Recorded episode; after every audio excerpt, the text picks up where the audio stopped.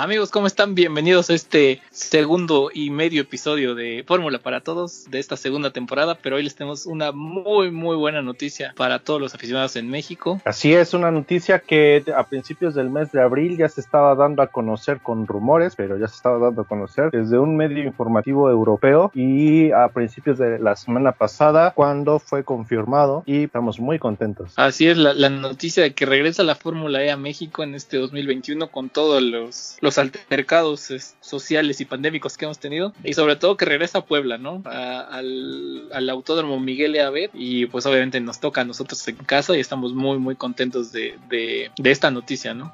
Es correcto, yo estoy súper feliz, emocionado, entusiasmado y lo que le sigue. Ahí en, en mi Twitter personal estaba como en forma de broma, pero, o sea, no es cierto, sí es cierto, de mis plegarias para el chido de allá arriba que trajeran la, o traigan la Fórmula E a Puebla y, y pues sí se, sí se hizo, bueno, al menos está en Se anunció. la fecha de Puebla. Exacto, ¿no? Se, se hizo el blocker ahí del... Exacto, ya tiene el blocker del calendario para Puebla, 20 19 y 20 de junio. Exactamente. Que será fecha el- ¿eh? Fecha doble, exacto, ¿no? Digo, a reserva todavía esperar el tema de la, de la homologación del circuito, que yo creo que no va a haber ningún problema. Uno, porque el circuito o el trazado actual y la, la configuración actual junto con las medidas de seguridad ya fue un circuito FIA, o sea, el, el circuito de, de Amozoc, el Miguel Abed, ya fue un circuito para una fecha o para varias fechas oficiales de FIA en el WTCC hace algunos ayeres. Sí, la, Y- final- la primera década del milenio. Exacto. Y si decimos que fuimos, entonces nos vamos a echar de cabeza en nuestra edad, Charlie. Este, y la otra que pues es uno de los mejores circuitos de México, ¿no? Entonces, pues qué, qué, qué bueno que, que la, que la organización, que toda la, Federación Mexicana de Automovilismo, que, que hay la gente de, de Gran Premio de México también está empujando para que pues se puedan recuperar y, y pueda haber estas oportunidades, ¿no? Que venga, ahora sí que aprovechar la vuelta que viene la Fórmula E a, Nueva York y, la puedan traer a Puebla en sustitución de la fecha de, Chile, ¿no? Que desafortunadamente por todo este tema de, la contingencia y que la- los cambios de pues de tendencias, de contagios, que los semáforos, que si no sé qué tanto, pues al final puedan, pueda haber una fecha puntuable, una fecha doble puntuable aquí en México y sobre todo en Puebla, ¿no? Así es. eh, bueno, la fecha de Puebla está reemplazando a Ciudad de México porque recordaremos que el autódromo de Ciudad de México está siendo ocupado como un hospital emergente de COVID para ayudar a, o evitar la saturación de hospitales. Entonces, eh, lamentablemente, pues aún no se puede ocupar el autódromo Hermanos Rodríguez para su finalidad y pues por eso buscaron los tanto organizadores del IPRIX de México como el campeonato pues una eh, ciudad o un autódromo alterno pues qué mejor que Puebla estamos a dos horitas hora y media de Ciudad de México tenemos un aeropuerto internacional tenemos de la infraestructura hotelera para recibir a pues, un campeonato mundial Topes que tiran a la gente. sí Sí, incluso también ya sacaron memes de, de la Fórmula E en Sí, Puebla. la- La Fórmula E viene a Puebla y está el coche de. Este, ¿Cómo de se llama? De cabeza, exactamente. Sobre todo esa cercanía y como dices que Puebla pues es uno de los autódromos o de los mejores autódromos del país con instalaciones de primer nivel, obviamente hay que darle su manita de gato y eso pues esperar la homologación del, del trazado y, y esperar qué trazado es el que van a ocupar. Entonces es, lo interesante de esto es que es fecha doble, que se corre en sábado y se corre en domingo. Otra cosa interesante que me puse a investigar es que en vivos la Fórmula E o cada ePrix eh, lo ven o se transmite por, en más de 180 países alrededor del mundo. O sea, imagínense todo ese impacto de, un evento de esta talla. También, sobre todo, que como el campeonato viene aquí a Puebla, pues la derrama económica que van a traer para pues en, el ramo hotelero, restaurantero y de servicios. Y sobre todo que esta derrama económica pues apoya en, a esta eh, recuperación económica o activación eh, en medio pues, de la pandemia. Sí, o sea, es, es, un impulso tanto mediático como económico para el país y para el Estado, ¿no? Obviamente va a haber sus medidas de seguridad a full. Mucha gente ya me ha preguntado, oye, ¿cómo ves? ¿Dónde venden los boletos? Yo quiero ir. no quisiera yo meter las manos al fuego por nadie, pero se ve complejo abiertamente por, el tema de, pues de los contagios y de la organización.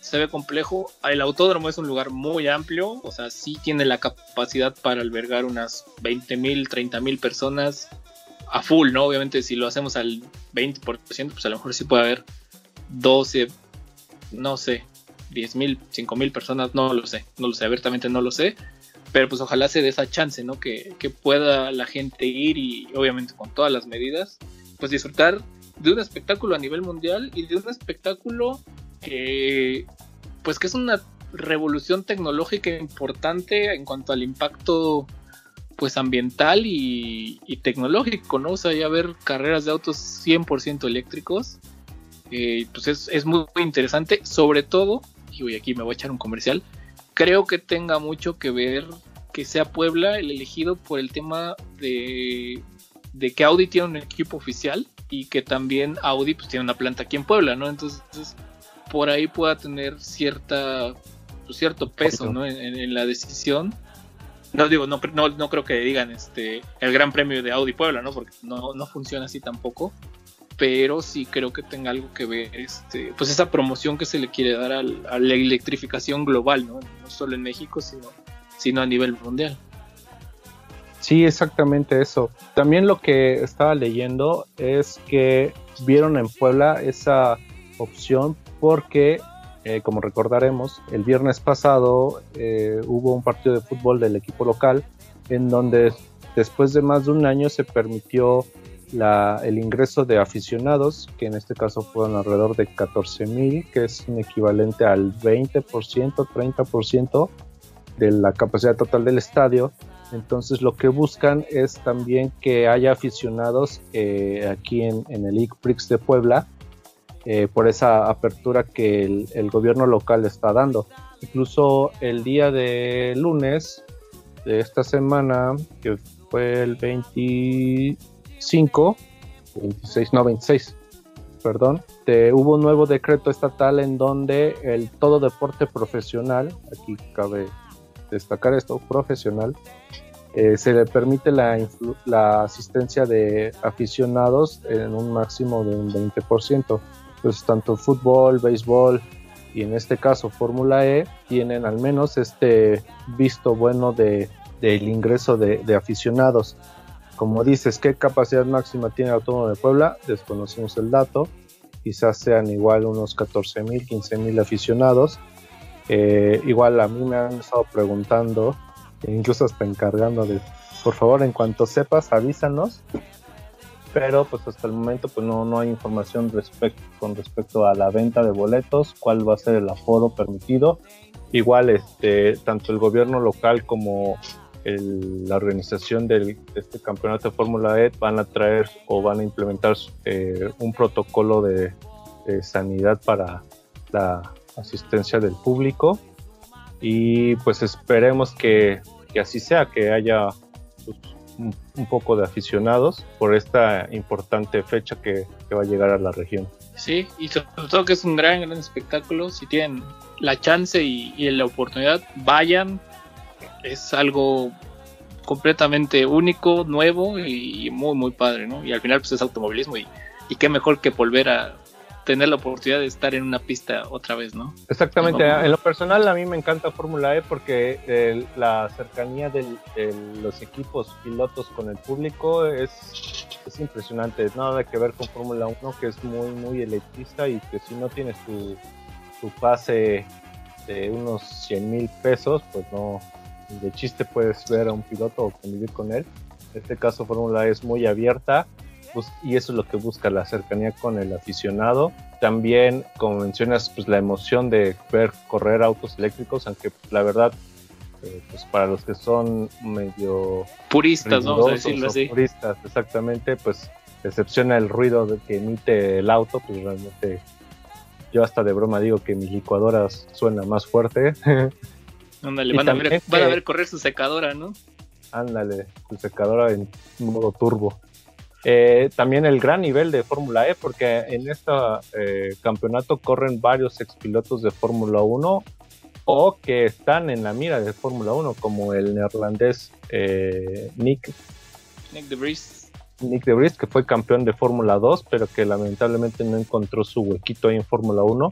Igual este Nick corre en, en la LMP2 y pues es un pilotazo y también pues eh, Lucas Igrassi explota Fórmula 1 eh, Antonio ajá exactamente eh, que es reserva de McLaren y Mercedes. Verlaine también Pascal Verlaine exactamente. estuvo en, en Manor eh, Jean-Éric que también fue piloto de Toro Rosso en, en, alguna época este Da Costa que también se quedó en la orillita de, de ¿cómo se llama? de Red Bull Andre Lotterer que es supercampeón con Audi en Le Mans, Sebastián Buemi.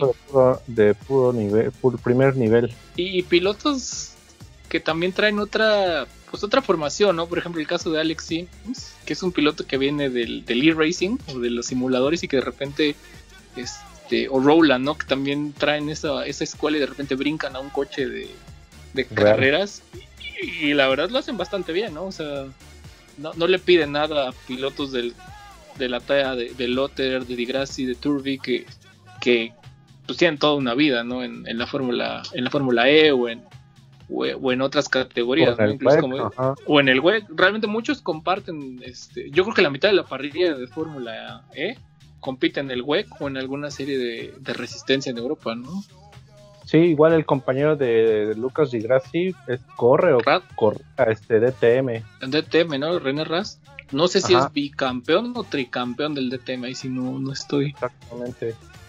es un, nivel impresionante de pilotos que militan en la Fórmula E. Como dices, más o, si no es que la mitad de la parrilla este, se campechanea Fórmula E y el Mundial de Resistencia o la, pues, la Resistencia Europea, como mencionas. Pues mira, sí, ahorita estoy aquí viendo un poco la, la lista de pilotos. Pues yo creo que prácticamente todos, ¿eh?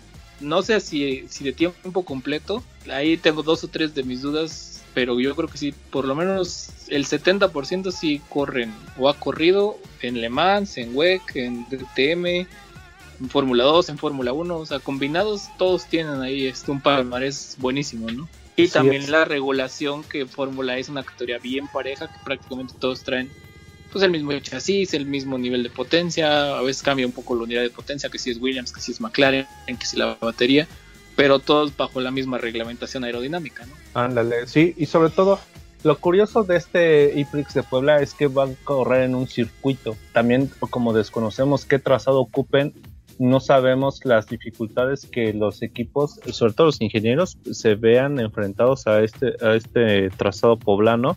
Y es que recordaremos que Fórmula E corre principalmente en, o, fueron los autos están diseñados para correr en circuitos urbanos, con donde son rectas un poco cortas, no tan largas, curvas muy cerradas a 90 grados, en donde las, la carga aerodinámica pues está hecha para, para circuitos callejeros, no tanto para autódromos.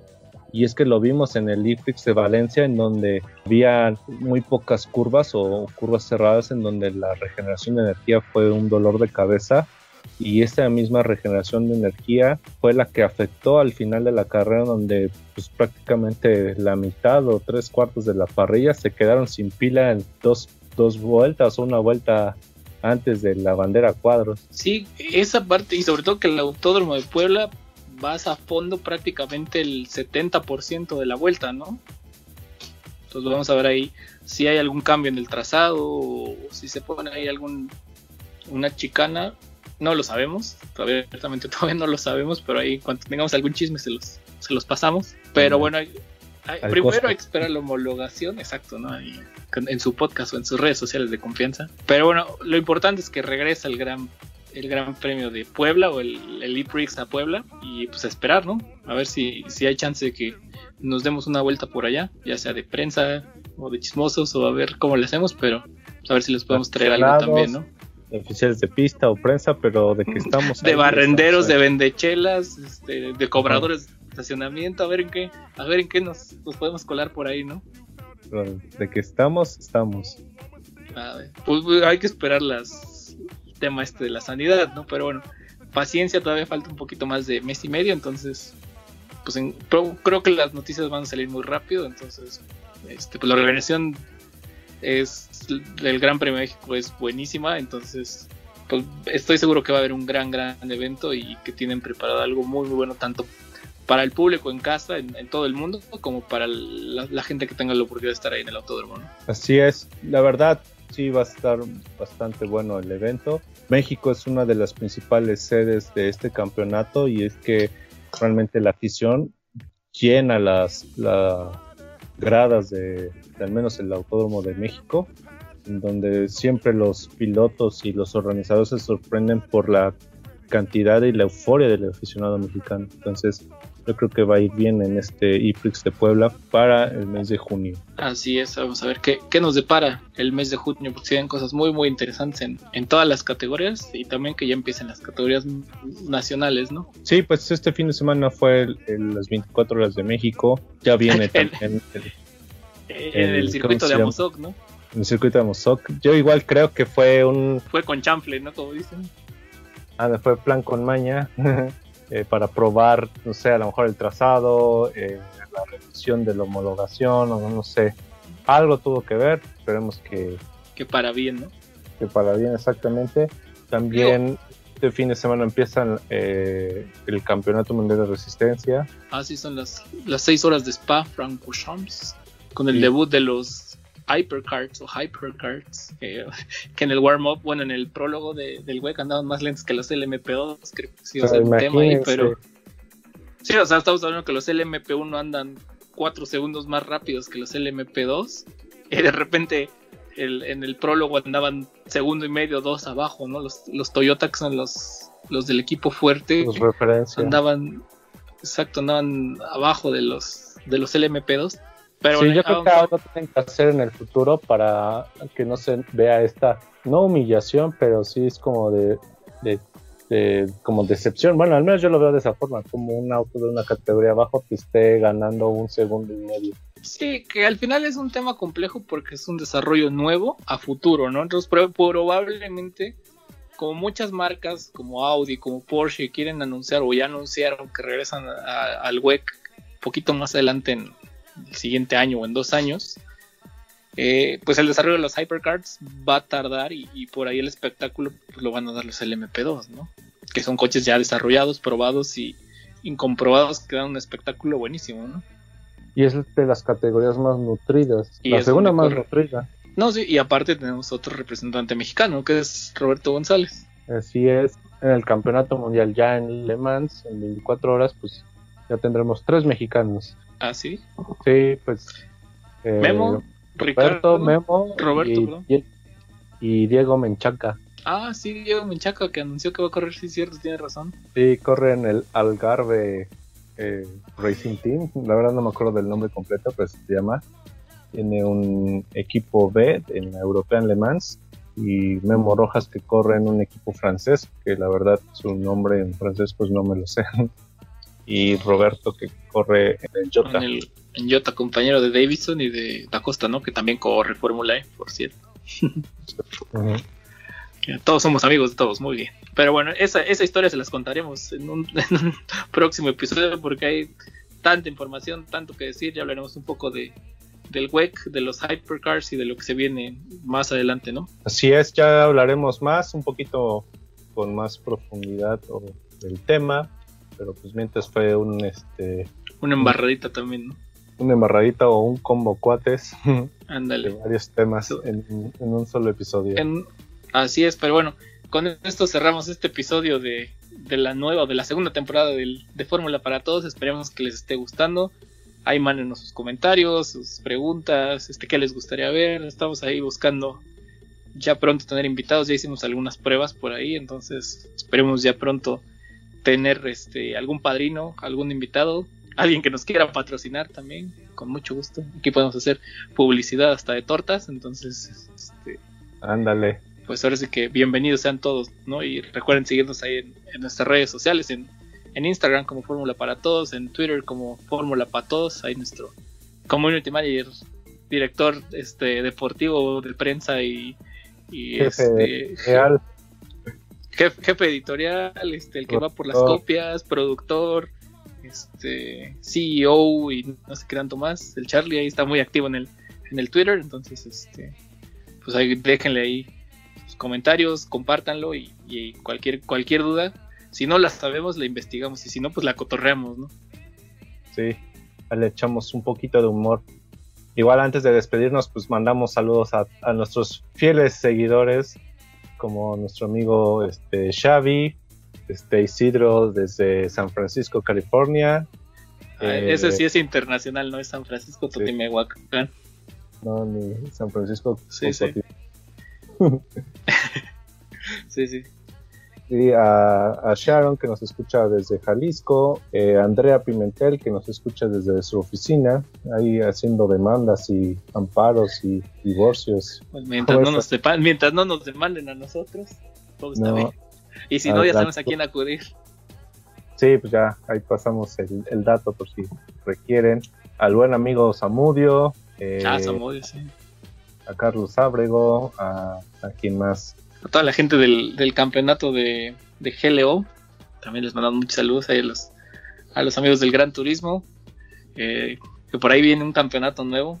Ya, ya les estaremos ahí pasando en el FTP Racing o E-Racing, como le dice el Charlie. Ahí Ándale. andamos da- dando un poco de, de lástima en el Gran Turismo. No, ya, ya vamos mejorando, ya, ya el equipo de FPT Ya le agarró la onda. ya le agarró la onda, ya tuvimos nuestra primera victoria y, y estamos este, segundo de la general de, de un campeonato nuevo, entonces ya no, no estamos tan mal ya, ¿no? Sí, también eh, eh, cuando haya transmisión de la carrera, pues ahí lo vamos a compartir en, en las redes sociales para que lo sigan. Sí, igual si, si quieren, pues podemos ahí organizar algo y, y, pues, si se animan ahí hacemos un, una carrerilla ahí de el Gran Premio de Fórmula para todos o algo así. Sí, pues a ver qué pasa. Así es, pero pues muchas gracias por escucharnos, sí, seguirnos ahí en, en el Instagram, en todas las redes sociales y, y en, el- en las diversas plataformas, ¿no? Spotify, Apple Podcasts, este, no sé, Charlie, tú eres el que sabe y también eres nuestro Ah. media manager. Google Podcast, ay, no me acuerdo más, son como siete eh, plataformas en donde nos pueden escuchar. Las iremos compartiendo uno, una por una para que también, si no pueden o no tienen alguna cuenta, este, la escuchen de forma abierta desde internet. Así es, pues cuídense mucho, síganse cuidando. No porque ya haya vacunas, este, hay que bajar la guardia y pues aquí seguimos en su, en su podcast favorito de automovilismo. Sí, así es. Pues muchas gracias por escucharnos. Nos vemos en el próximo episodio. Eh, recuerden que deben cuidarse, sana distancia, cubrebocas y lavarse las manitas. Y ver mucha, ver mucha Fórmula 1 y indicar y todas las categorías. Muy bien. Así es. Bueno, pues así es, pues yo soy Alex. Muchas gracias por, Yo soy Charlie y muchas gracias. Nos vemos en el pro. Bueno, nos escuchamos. Hasta luego, Nos bye. escuchan.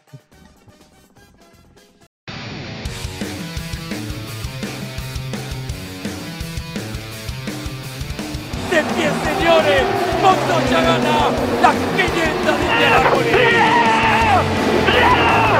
En la última vuelta, Alex Zanardi, el tractorista, el tractorista. Este hombre maneja un tractor. ¡Viene,